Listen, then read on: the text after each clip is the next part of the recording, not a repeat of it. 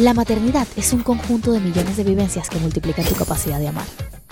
Toda mamá necesita herramientas y apoyo. Y no se trata de ser una mamá perfecta, sino la mejor para tus pequeños. Porque una mamá feliz es igual a un bebé feliz. Nunca olvides que después de cada tormenta, siempre sale el arco iris. Hola, bienvenidos a este nuevo episodio de Mamá Arco Iris. Hoy tengo unos invitados muy, pero muy especiales para mí. Uno está debutando en el podcast. Bueno, los dos están por primera vez en el podcast. Pero digamos que uno ya ha estado en la parte de, behind. producción. Exacto, behind the scenes. Se trata de el Cheli, mi esposito. Y el Chelito. Y el Chelito, Noah, que es nuestro príncipe que tiene unas semanitas de nacido. Y bueno, pues hoy vamos a estar conversando un poco de lo que ha sido este proceso. Oh, menos mal. El Cheli está nervioso, pero está disimulando. No, no, para nada. ¿Será que soy yo la nerviosa? Yo creo que estás más nervioso que yo. ¿Cómo te sientes? Tranquilo, la verdad. ¿Cómo, ¿Cómo ha sido esta nueva experiencia de tener un varoncito? Eh, yo creo que por los momentos ha sido igual. Un poco más relajado, pero no noto la diferencia entre... La diferencia de- del de- niño. del sexo, pues, como el niño o niña, tal vez porque está muy bebé todavía o algo, pero... En ese sentido, en, en, en relacionar los sexos, siento que ha sido por los momentos igual. Y ahora, en, en cuanto a el hecho de, por ejemplo, ser papá primerizo, que con Chloe, bueno, yo sí siento que o sea, Ah. es totalmente distinto, pero Total. ¿qué cosas sientes que son como las diferencias más grandes de cuando tuvimos nuestra, nuestra primera experiencia con Chloe y ahora que somos papás? Yo creo que una de las más grandes diferencias es el miedo. El miedo a lo, no sé, posiblemente a lo desconocido, a lo que no sepas, lo que te vas a enfrentar, este, no, no saber cómo reaccionar en distintos casos.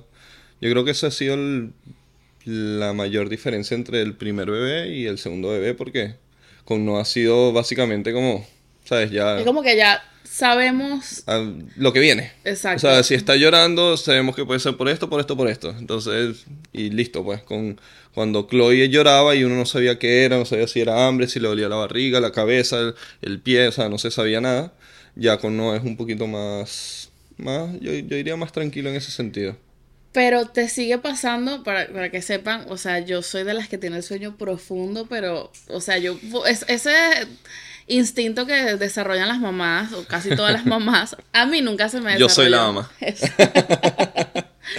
Sientes que te sigue pasando que te despiertas por cualquier Sí, cosa. sí. Por ejemplo, no hace un- un- Eh. muchos soniditos, ¿te despiertas o, o ya crees que puedes como que estar más tranquilo y descansar más? No, no, eh, no hacía hace muchos más sonidos que Chloe. Yo me acuerdo que Chloe no hacía casi sonidos. Este, Y eso era lo que te preocupaba, ¿verdad? Que la- Sí, eh, con Noah sí, hace muchísimos, muchísimos sonidos y me, me despierto muy, muy fácil. Este, pero es sencillamente me despierto, yo lo escucho y sigo durmiendo. Pues con Chloe era que me despertaba y la tocaba, sentía si estaba respirando, ¿sabes? Como, y tal vez perdía más rápido el sueño, pero con Noah es como me despierto y me vuelvo a dormir rápido. Ahora, ¿cuáles han sido esos retos? Porque yo sé cuáles son los míos, pero cuéntame tú como papá, ¿cuáles han sido tus retos con Chloe? O sea, con tener una toddler, que bueno, sentimos que ha sido creo que la parte quizás más complicada, pero para ti, ¿qué ha sido la parte como más difícil de, este, pues de, criar a Chloe teniendo ahora esta nueva dinámica familiar? Eh, siento que lo más complicado ha sido separar el cuidado que tienes que tener con Noah, porque por más que seas un bebé, es muy sensible, muy delicado, al no dejar que Chloe comparta con su hermanito. Claro. O sí, es sea, como una línea muy, muy delgada ahí. Porque Chloe, por más que sea, gracias a Dios, ella ama a su hermano y lo que quiere es estar con él, abrazarlo, besarlo. Y ese ha sido para mí el gran problema porque por más que sea es una niña, es un, o sea, es muy chiquita y no mide la fuerza, no mide el, sabes, el sentimiento, a veces siente mucha emoción y lo que quiere es abrazarlo y estriparlo, entonces para mí eso, eso es lo que más me, me ha costado lidiar, que hay veces que me da cosa, pero la dejo porque bueno, también Sí. hay que dejarla a veces, pero... No, incluso a veces hemos no sé si cometió el error, pero bueno, caído en el decirle, no hagas eso, no sé qué, y ella se Es lo toma súper mal. A veces se pone a sea, llorar y todo y... y- O dice, yo no le hice eso, que le decimos, eh, Hazlo no, con lo- cuidado. hazlo con cuidado, yo lo hice con Yo cuidado. lo hice con cuidado, sí. Eh, o sea, esa parte creo que es la más fuerte. Yo digo que Chloe está eh, viviendo como una etapa como Riley, como la, la protagonista de Inside Out, que pasa como por todos los sentimientos así más extremos de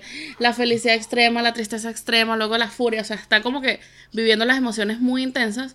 Sí digo que dentro de todas las posibilidades que podría estar actuando, reaccionando con Noah, nos ha tocado la, la más Sí. bonita, la más... No voy a decir la más fácil porque creo que cada quien tiene sus retos, pero la Pero más sí es bonita. bonita, sí es bonita. Es muy bonita porque cuando llega a la casa lo que quiere es abrazar a Noah, cuando se va a acostar, le da un besito, le Antes dice te amo.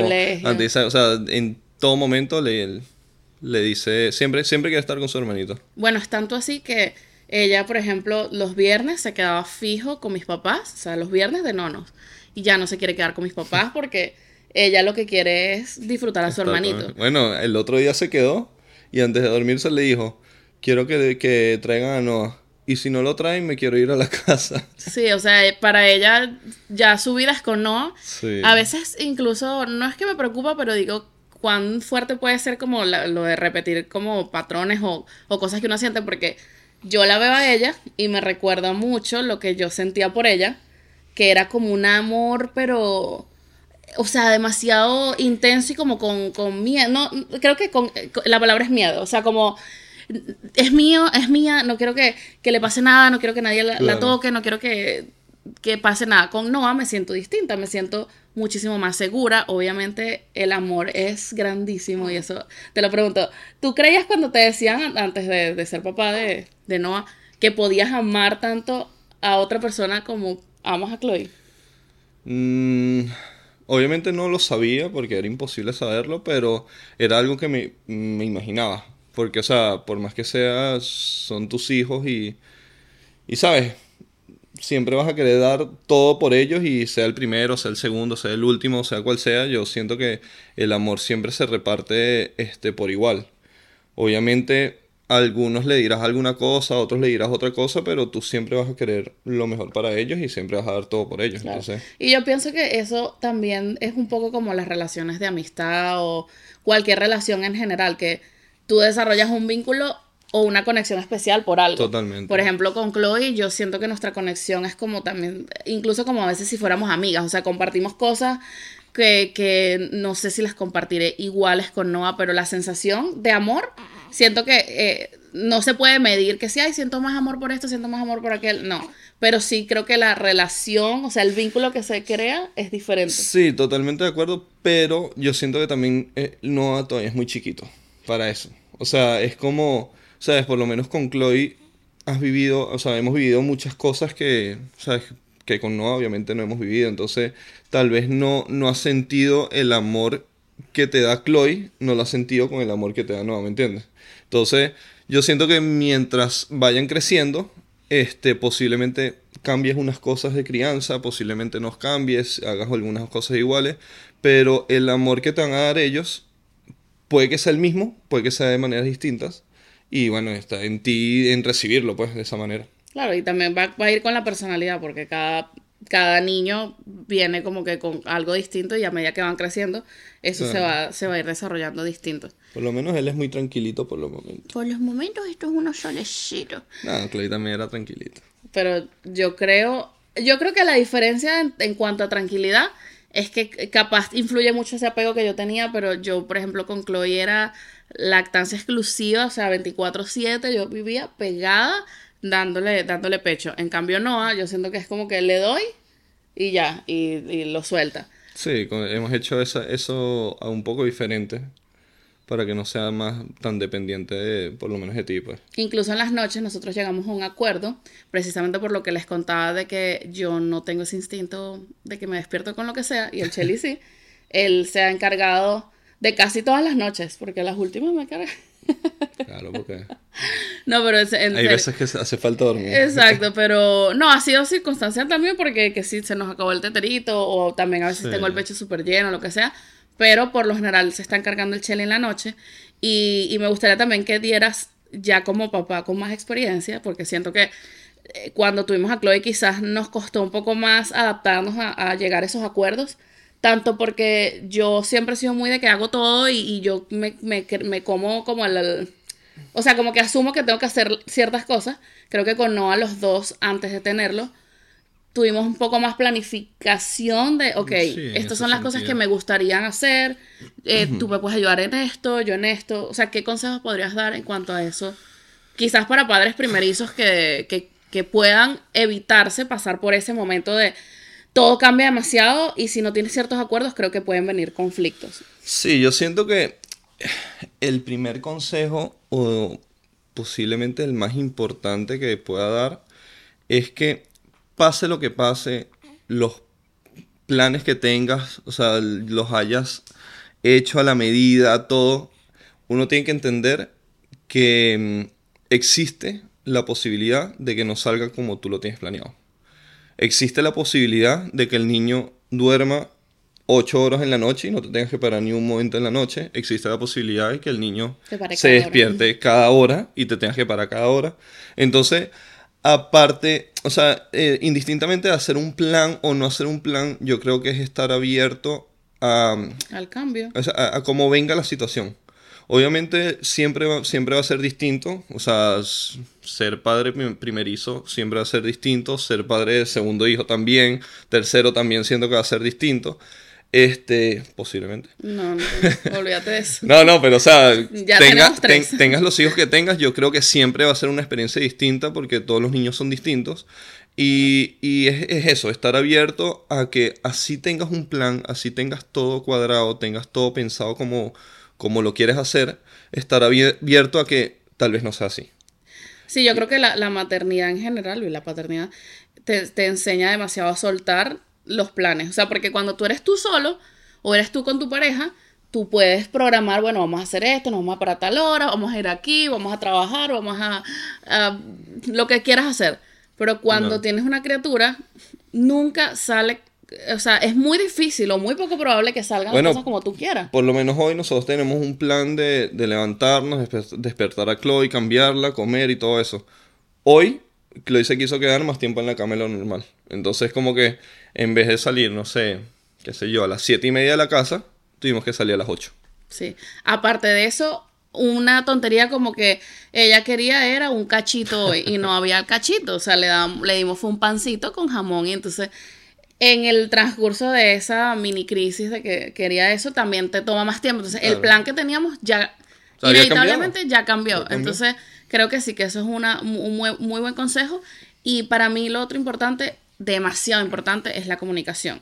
Nosotros en todo el trayecto que tenemos siendo pareja hemos trabajado demasiado la comunicación eh, porque los dos hemos tenido problemas de comunicación, aunque yo soy súper de hablar, me costaba mucho comunicarle al Chelly como que lo que yo quería o, o soltar más que o soltar y a él le costaba muchísimo exacto hablar o tener iniciativa para ciertas cosas y lo que hemos ido aprendiendo, o sea, creo que con muchísima comunicación, también los dos pues, somos demasiado abiertos a las constelaciones familiares, a, toda la terapia y todo lo que podamos hacer para, para ir mejorando, pero siento que la comunicación es la base de cualquier relación, o sea, porque es que si... No, no de cualquier relación, yo, yo creo que la base de cualquier cosa. O sea, no sé, lo que tú quieras lo, lo puedes comunicar y, te puedes ahorrar un problema, te puedes ahorrar este, tristezas, te puedes ahorrar, no sé, cualquier cosa, cualquier sentimiento malo que tengas, te lo puedes ahorrar. Y muchas veces no comunicamos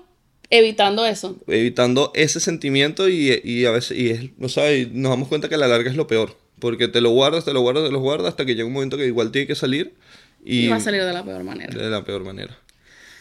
¿Cómo te sientes eh, con respecto a, hacer un papá arcoíris? Nosotros, bueno, sabes que este podcast nace a raíz de la pérdida de, nuestro segundo bebé. Eh, y bueno, creo que, hemos sido muy abiertos en, cuanto a cómo vivimos el tema de la pérdida. Pero, ¿qué sientes ahora con respecto a ese bebé que, no pudimos tener? Eh, en su momento no lo creía Luego pasó el sentimiento de, que me dolió mucho, obviamente. Y ya es algo como, como que es algo normal en nosotros porque siempre lo tenemos presente. No es algo que de repente lo menciona y es que me recuerdo y, y sabes, como que entra el momento de tristeza. No, o sea, yo siento que de verdad es algo muy normal. Es como, o sea, me nos ha ayudado mucho, o por lo menos a mí me ha ayudado mucho, hablarlo más que todo con Chloe. Porque yo siento que de todos, Chloe es la que más lo tiene presente, la verdad.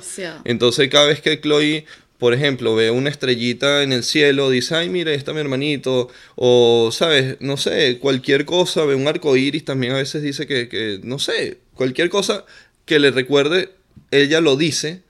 Y yo siento que eso es lo que más me ha ayudado a mí a que sea algo normal. Y sencillamente es algo como que no es que no lo siento, sino que es como... Ya es parte de... Sí, ya es parte de mí. No, es que, ay, sí, eh, soy un papá arcoíris. No, es como, sí, o sea... Tuvimos esta Sí, no, no, no, no expreso nada por eso porque es algo normal. O sea, yo siento que ya es algo normal en mí. Pero sí siento que influye mucho de manera positiva tiene que ver lo que hablamos de la comunicación, porque lo hemos comunicado mucho como familia y Chloe siempre nos lo está recordando y para mí ha sido también, yo creo que quizás ella no entiende del todo el concepto de lo, de lo que es la muerte, o sea, lo que es estar aquí o estar en el cielo, pero al mismo tiempo digo, o es que no lo entiende o es que eh, los niños son tan puros y para ellos es tan normal que tiene como un concepto distinto de eso, porque de verdad ella habla de, de, de hecho en estos días me dijo, qué lindo, qué lindo mm, es Diosito y Vincent que nos mandó a un niño tan lindo como Noah. Y yo decía como, wow, o sea, ¿ella estará entendiendo lo que está diciendo? ¿O esto será como que un invento que se le ocurrió porque... Lo que hace que yo, yo lo que creo con respecto a ese tema de la muerte como tal, es que mm, es algo que nos ha inculcado desde chiquitos, que es como que algo malo. Y este, ahorita voy a sacar eh, una frase que, me lo ha dicho mi tía, una tía que yo tengo, se llama Luisa, que ella siempre nos ha dicho desde que la conozco, que el día que ella se muera, en vez de que le estemos llorando y rezando, no sé, cualquier cosa, ella lo que quiere es que estemos haciendo una fiesta y disfrutando de todo lo que ella vivió, de, de todo lo que ella disfrutó, de todo lo que ella nos hizo reír. Y yo siento que por ese camino es que, o sea, yo siento que ese, esa es una forma de, ver la muerte de una manera bonita. Porque en realidad es algo, o sea, obviamente hay muertes drásticas, hay, muertes, hay muertes, pero sencillamente es algo que tuvo que pasar y nos deberíamos quedar con los momentos bonitos que, que nos dejó esa persona. Por lo menos Vincent, o sea, fue un niño que ni siquiera nació y nos dejó tantos momentos bonitos que yo siento que cualquier persona que pase al otro, al otro plano, siempre va a haber momentos bonitos que te, que te dejó y, y, yo creo que eso es lo que uno debería recordar en ese, en, en, en ese caso y, y, ¿sabes? Verlo de, una manera distinta a lo que nos han venido, no sé, diciendo o cuando nos ocultan que no nos quieren decir que alguien se murió por, por, porque es triste y eso, verlo de, de, otra manera y siento que puede ser, o sea. Sí, creo que es mucho tabú el mismo tema eso de, de cómo comunicar la, la, la muerte y eso, poder hacerlo.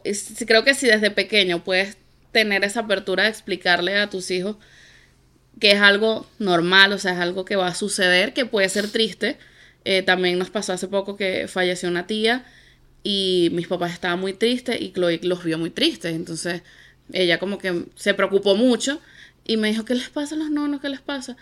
Y yo en el momento dije, ¿será que le explico? No le explico. Y dije, claro, o sea, le explico. Le digo, no, es que una, una tía que mis papás querían mucho, se fue al cielo con Diosito y por eso están tristes.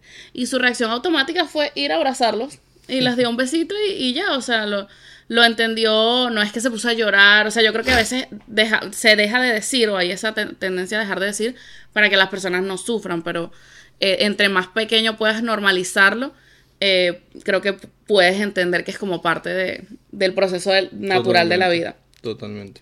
¿Tú, te, ¿Tú sientes que eres el padre que soñaste ser? O sea, como que eres tal cual como pensaste que ibas a ser de papá. No, no, o sea, no, sí, no. Hay muchas cosas que sí siento que, que las, las pensé o las soñé, no sé cómo decirlo. Pero yo también siento que hay muchas cosas que he cambiado en el camino que obviamente no sabía que iban a ser así. Este, eh, yo creo que es un poquito de todo y también los hijos te enseñan mucho. Entonces, cada niño te enseña algo nuevo que si tú, si tú eres abierto al cambio, eres abierto a recibir, mm, ¿sabes? Puedes cambiar las cosas y, o sea, y yo siento que por todo, ¿sabes?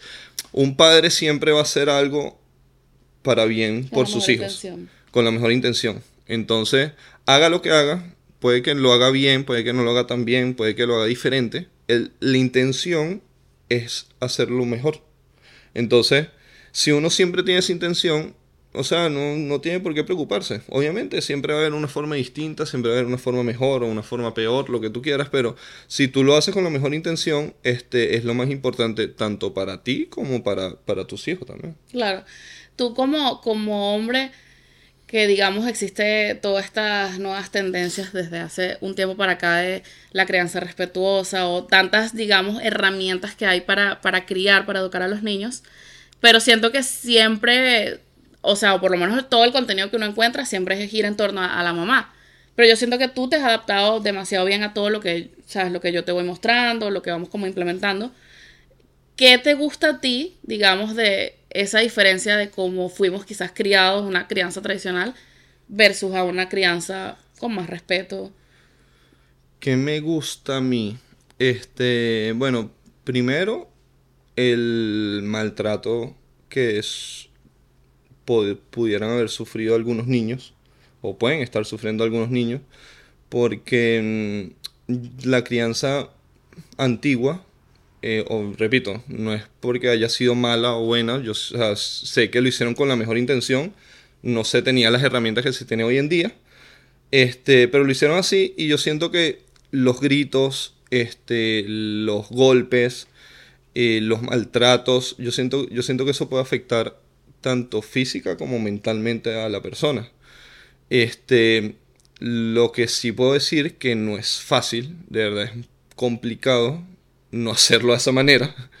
Este, muchísima más responsabilidad. Necesitas mucha paciencia, necesitas respirar muchas veces. Este, pero siento que, que, o sea, yo por experiencia propia con Chloe, yo siento que ella escucha mucho. O sea, ella entiende mucho y siento que es una niña bien portada dentro de lo que cabe, porque como es niña, siempre va a tener sus berrinches, siempre va a tener sus gritos, su, no sé, siempre va a querer lanzar algún juguete, pero dentro de todo yo siento que ella se, se porta bien y eso me hace a mí ver que no lo hemos hecho, no lo hemos hecho tan mal, o sea, que hemos hecho algo bien.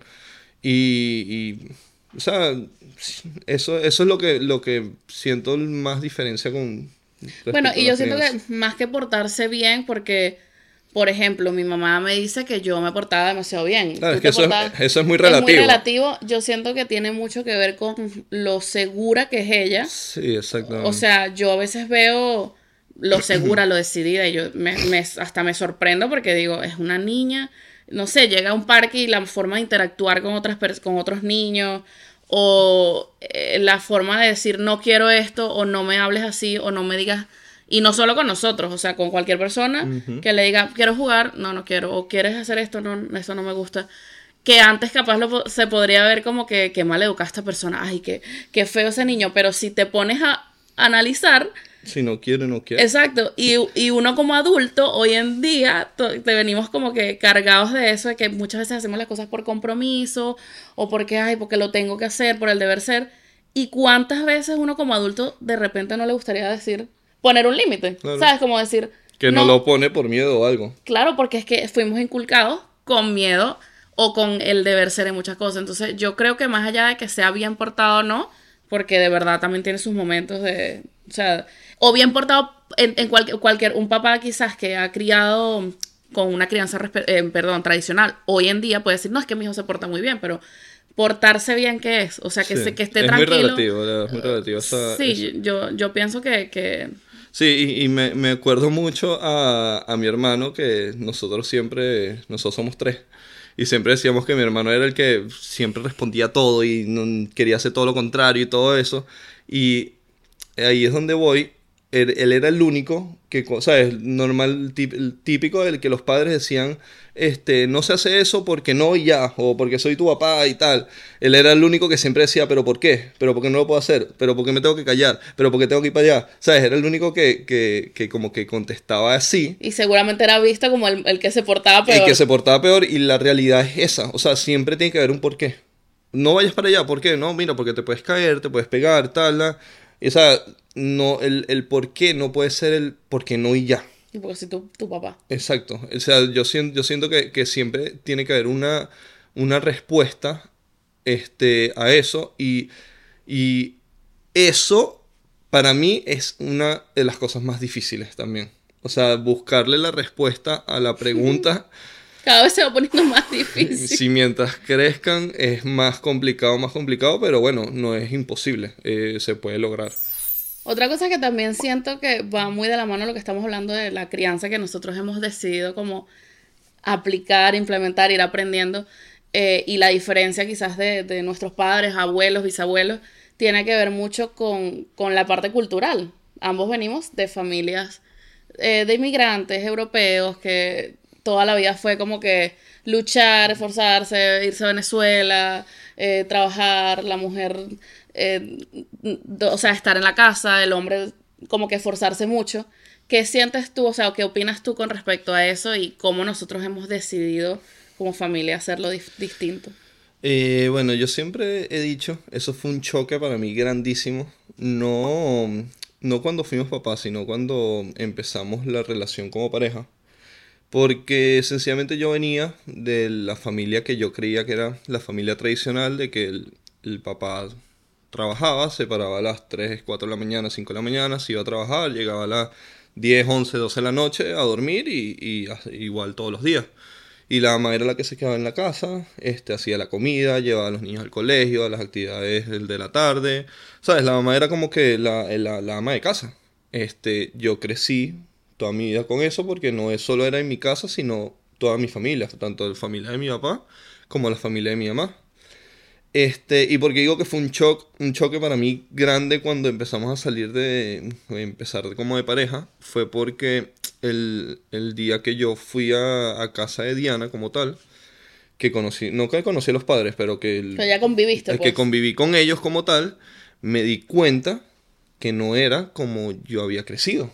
O sea, me di o sea, que no cuenta. era la única forma. Exacto, me di cuenta que la mujer también podía trabajar, me di cuenta que el, pap- el, el el hombre también podía hacer el desayuno, el almuerzo, la cena o llevar a los niños al colegio. Eh, me di cuenta que también el, el papá podía llevarle una cartulina que se le quedó al niño al colegio. O sea, me di cuenta que como yo había crecido o había visto que era la vida, no era así. Entonces eso me di cuenta que a los 20 22 años, 24 años, no sé. Y fue como que, wow, 24 años para darme cuenta que, que no era así. Claro. Y a mí me pasó un poco lo contrario. No es que yo no sabía que existían familias quizás eh, que lo podían hacer como tu familia, pero para mí era como un rechazo eso, como que eso no puede ser, porque toda mi familia, sobre todo por parte de mamá, es como que todas las mujeres somos, o sea, súper poderosas y no, pues, o sea, la- las arrechitas de la familia. Entonces para mí era más bien un choque como que eso no puede ser. Y he ido entendiendo como que viendo tu familia, viendo otros, otros casos que al final es lo que la decisión de cada familia y lo que le guste, ¿no? Lo que le haga sentir bien. Totalmente, totalmente. Este, sí, y, y darse cuenta que también la mujer puede salir a trabajar y el hombre quedarse en casa haciendo las cosas de la casa. O, o sea, que, que no, no tiene por qué existir un patrón de seguirlo. O sea, No sencillamente... no hay reglas. Exacto, sencillamente hacer lo que te guste y lo que te haga feliz. Obviamente tienes que pagar, pagar las rentas, pagar la- sabes, todas las cosas que tienes que pagar. Tienes que trabajar para eso, pero no te tienes que por qué sentir atado a un patrón que vienes eh, viendo durante toda tu vida, porque puede ser otra cosa totalmente distinta y no Porque pasa además nada. muchas veces eh, e- está bien cuando, digamos, eso es por decisión y porque, bueno, sí me gusta hacerlo de esta forma y punto. Pero muchas veces eso sucede con, desde el mismo deber ser. Desde que el hombre es el que tiene que hacer esto o la mujer es la que tiene que hacer aquello. Y al final, lo más importante es como parejas o como familias sentarse y decir, bueno, a mí me gusta hacer estas cosas, de- dentro de la casa esto no quiero hacerlo, esto no es negociable para mí, dentro del trabajo yo estoy dispuesta a hacer tanto, Por lo menos a nosotros no nos gusta limpiar la casa, pero... entonces no la limpiamos. y ya. No, pero, pero sí es así. Este, por lo menos en la- nosotros nos separamos, nos tratamos de separar los, los, los quehaceres de la casa, pero de verdad el que más lo hace soy yo, pero es porque, porque Diana también es la que más está en la calle. Entonces, eh, es un, es un, yo siento que es un equilibrio que se puede llegar. Obviamente, hay veces que no los hago yo, hay veces que Diana llega y los hace, hay veces que yo tengo que salir a la calle, pero es lo más, es lo más normal, por lo menos en nosotros. Eh, pero es eso, o sea, eh, siento que uno no tiene por qué seguir un patrón que has visto toda tu vida. Pueden haber cambios, puedes cambiarlos, no pasa nada, no, nadie te va a juzgar, nadie te va a decir nada, o sea, eh, Hay muchas formas de, de hacerlo. ¿Y cómo te sientes con respecto a que contamos con la bendición de tener los abuelos de nuestros nietos? Por ejemplo, yo, siempre lo, lo hablo contigo que... Gracias, productora, por la corrección. ¿Cómo te sientes con respecto a que tenemos a los abuelos de Chloe Nova presentes? Porque yo, por ejemplo, no tengo quizás esos recuerdos así como que, ay, eh, las cosas que hacía con mi abuela, con mi abuelo, con mis nonos. O sea, sí viví momentos especiales y momentos bonitos donde ellos estuvieron, pero no fue una relación como la que yo veo que nuestros hijos están teniendo la oportunidad. Sí, yo, yo siento que en mi caso fue muy parecido al tuyo. Este, bueno, principal, em- empezando porque no conocí al abuelo por parte de mi mamá. eh, se murió cuando mi mamá estaba muy joven. Y mi abuela por parte de papá sí la llegué a conocer, pero se murió y ya estaba muy niñito. Entonces fue como que me acuerdo muy cosas, muchas cosas bonitas de ella. De verdad me acuerdo de, de- de bastante cosas bonitas. Este, pero, ¿sabes? Como que la disfruté muy poco, por decirlo así. Y mis abuelos vivían en otro estado, los dos que tenía vivos. Uno vivía en Caracas y el otro en Barquisimeto. Este, y no, eh, por lo menos en mi, cuando crecí, de, de, no sé, de bebé a adolescente, no sentí ese, por lo menos ese calor que puede tener Chloe con sus cuatro abuelos, o puede, puede llegar a tener Noah, este, pero sí, sí disfruté el, por decirlo así, la adolescencia con ellos. O sea, como que los disfruté más, tal vez es porque tenía más noción, más, em, Más conciencia más conciencia de, de- de lo que tenía.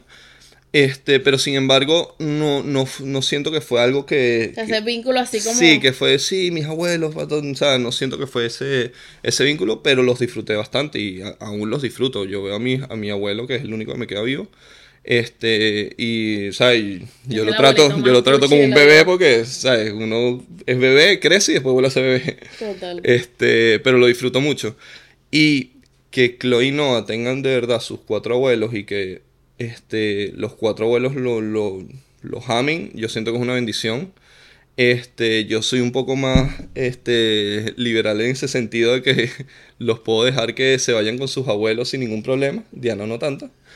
Este, pero a mí me parece genial, porque siempre es como que una válvula de escape cuando necesitas por lo menos respirar, este, descansar. em, Sí, ayuda en muchos sentidos. Siento que, que es algo, en muchos sentidos, tiene demasiados beneficios. O sea, creo que ese amor que siente, o sea, que yo escucho como se expresan mis papás o mis suegros de cómo aman a sus nietos y es como, wow, es un amor que obviamente nosotros no hemos experimentado, no tenemos ni idea de qué se siente, pero es muy bonito escuchar, escuchar y ver cómo los tratan. eh, y cómo también le enseñan a su manera y cómo Claro. también funciona, porque eh, yo siento que tampoco uno puede ser cerrado, o sea, jamás sería porque yo considere que, ay, bueno, la crianza es respetuosa y yo lo hago así, yo lo hago así, entonces eh, yo obviamente les puedo decir a mis papás, miren, yo eh, considero que esto no me parece del todo bien, pero jamás les diría, no puedes hacer esto porque Y- lo están haciendo siempre sí. desde el amor. Y eso, eso es un, es, es un buen tema de conversación porque yo conozco varias personas que tienen sus abuelos, o sea, tienen los abuelos de sus hijos y no comparten mucho con ellos por esa misma razón. Porque ellos tienen su manera de criar a los, a los hijos que la de los abuelos es totalmente distinta y prefieren Alejarse. llegar a un punto de, de que no los vean tan seguido a que, ¿sabes? A que los niños compartan con sus abuelos. Porque por más que sea, o sea, mm, nosotros criamos de una manera a, a Chloe y a Noah que yo estoy, se- se- estoy 100% seguro de que el- tal vez los abuelos le enseñen otras cosas, pero es, lo, es a lo que iba, lo que dije hace rato, que los abuelos también lo van a hacer con la mejor intención. Claro. O sea, no, no, nunca van a hacer algo por hacerle daño al niño. Entonces, si lo están haciendo con la mejor intención, o sea, ¿por qué y no es dejarlo? parte, y también es como meterlos entonces en una burbuja que eso no solo aplica para los abuelos, aplica entonces para la escuela, porque se van a enfrentar, de repente a veces Chloe me comenta cosas que le pueden decir las teachers que con las que yo de repente no estoy de acuerdo y yo le doy mi opinión, yo le digo, bueno, ya tienen sus reglas en su escuela y lo hacen así, pero a mí me parece que lo puedes hacer de esta manera. Y ella también, como ser humano, tomará sus decisiones a medida que vaya creciendo de, de, de llegar a, a- a su propia conclusión, ¿no? Entre lo que ha aprendido de mamá y papá, lo que ha aprendido de sus abuelos, de sus tíos, de sus y amigos. tal, de- y tal vez se da cuenta de que hay varias formas de hacer las cosas. Exactamente. Que no, no llega el momento ese de que sea un shock porque veo algo que es totalmente distinto a lo que siempre vio. Pero Eh, sí, es una super ayuda. Y sí digo muchas veces, wow, o sea, admiro demasiado a los padres que no, que están solos, o sea, que no tienen, sí. bueno, las mamás solteras o los papás que están criando solos, o sea, ya eso me parece como que otro nivel eh, de, de, de ser elevado y de, o sea, eh, me parece que es demasiado retador. Pero eso, no contar quizás con los abuelos o con tíos o con amigos.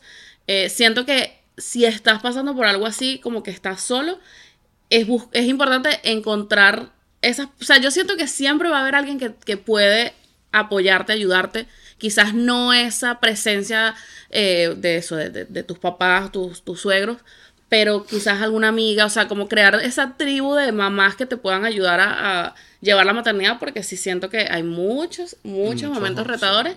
Tu vida cambia demasiado y todo, o sea, no, no, no solo es tu vida, es como que eh, hasta de repente vas a comer y ya no es lo mismo ir a comer con tus amigos que no son padres a con tus amigos que son padres. Eh, hay miles de cosas que cambian, entonces siento que es importante tener como eso, como un círculo que te pueda como que apoyar. Sí, apoyar más que todo, ayudar a, a llevar la, la maternidad, ayudar a... Y a entender que no solo te pasa a ti, porque también, no sé si te ha pasado, pero hay veces que tú dices, ¿será que esto solo me pasa a mí? O sea, ¿será que es que solamente Chloe hace estas Sí. cosas? O... Y, y cuando ves, compartes con otros papás que también tienen hijos chiquitos, dices, ah, no. O sea, no, no, no, no, esto es más que Es normal. normal, sí. Y eso te da como, como un toque, un nivel de tolerancia un poquito mayor.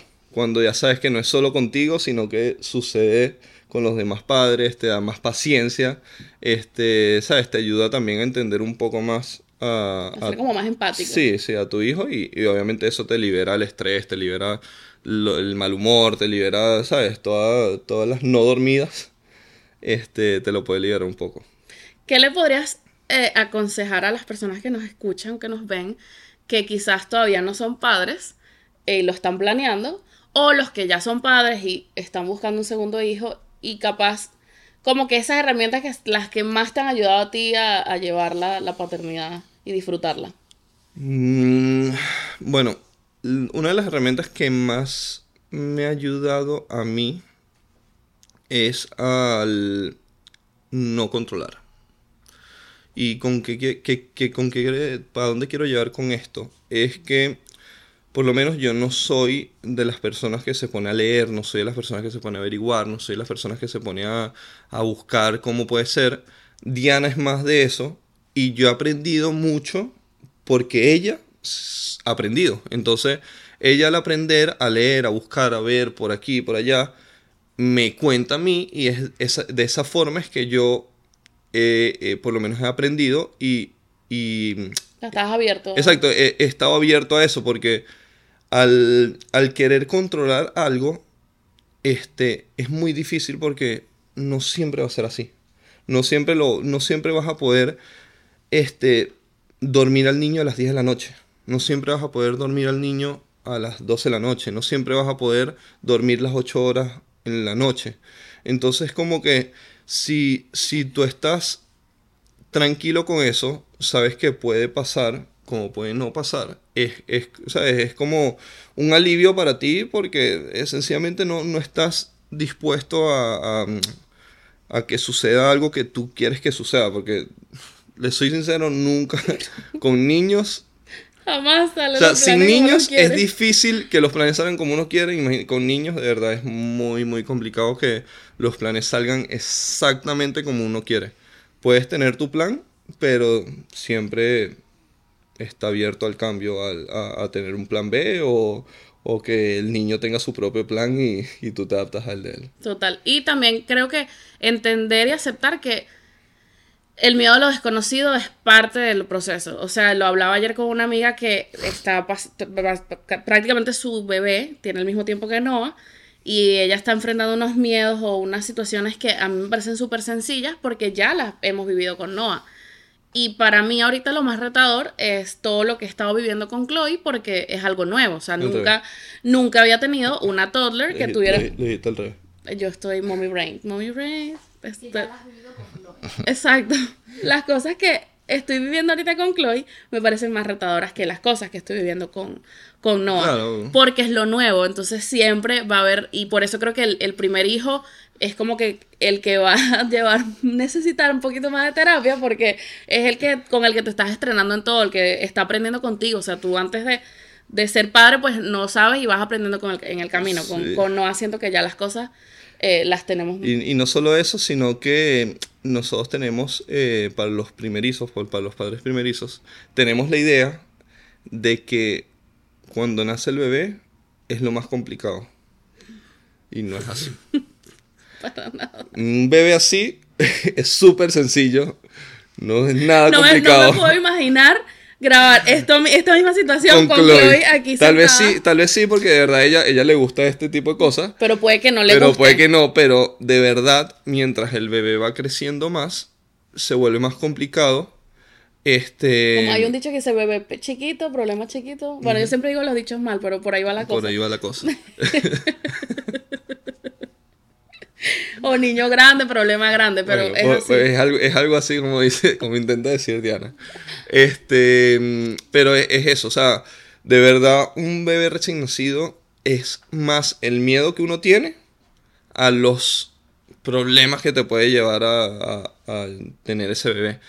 Mientras más vaya creciendo, por lo menos ya cuando empiezan a gatear, es como que, ok, tienes que tener cuidado, que no se vaya a pegar por aquí, por allá, tal. Después empiezan a, a caminar, tienes que tener cuidado, que no se vaya a caer de boca, que se vaya a caer de espalda. Después empiezan a correr, después quieren andar bicicleta, después quieren subirse para el techo. Entonces, ya llega un momento de que es, o sea, se vuelve más complicado hasta llegar al punto de nuestra edad, que bueno, ya nos fuimos de la casa y ya. ya. Tendremos otros problemas que no sé con, o sea, no sé con qué lidian nuestros padres. Sí. Eh, pero bueno, nada, ha sido súper buena esta conversación. Muchas gracias por aceptar mal. la invitación al podcast. No tuve de otra. Y gracias, Noah. Fui obligado. Noah, de verdad que la ha pasado fatal. O sea, él- No, él- Noah también fue obligado. Sí, él está súper preocupado. Mira, ahí está comenzando a abrir los ojitos. Eh, bueno, una frase que me gustaría decir antes de terminar, porque ayer justamente se la comentaba a una amiga, me ayudó mucho cuando tuve a Chloe, porque yo creo que también para la mamá, o sea, creo que el papá va entendiendo y va asimilando las cosas de una manera distinta, eh, porque bueno, no tuviste el bebé dentro de ti. Yo creo que la mujer no solamente cambia, o sea, su vida en muchos sentidos, sino que físicamente cambias, hormonalmente. Y a mí me lo dijeron en su momento y me ayudó mucho porque sobre todo con Chloe me sentía como que perdida, como que qué está pasando, quién soy, cómo soy. Y esa frase es que cuando te conviertes en mamá, literalmente tienes que entender que murió una Diana y nació una nueva Diana. Yo lo siento así y no lo siento con Noah. O sea, con Noah ya me siento mamá. O sea, siento que sé lo que es ser mamá. Pero con Chloe sentía que no sabía qué era y comencé a aprender a hacerlo. Eh, y cuando pude como que asimilar y entender esa frase, de verdad me ayudó muchísimo más a, a llevar el proceso como con más paciencia y como más, eh, más apertura a lo que estaba, todos los cambios que estaba viviendo. Y aprovechando que Diana dio esa frase, yo voy a dar un, un último consejo. Ok. Y es que cada uno, ya sea mamá o papá, tiene su manera de criar o de calmar al niño.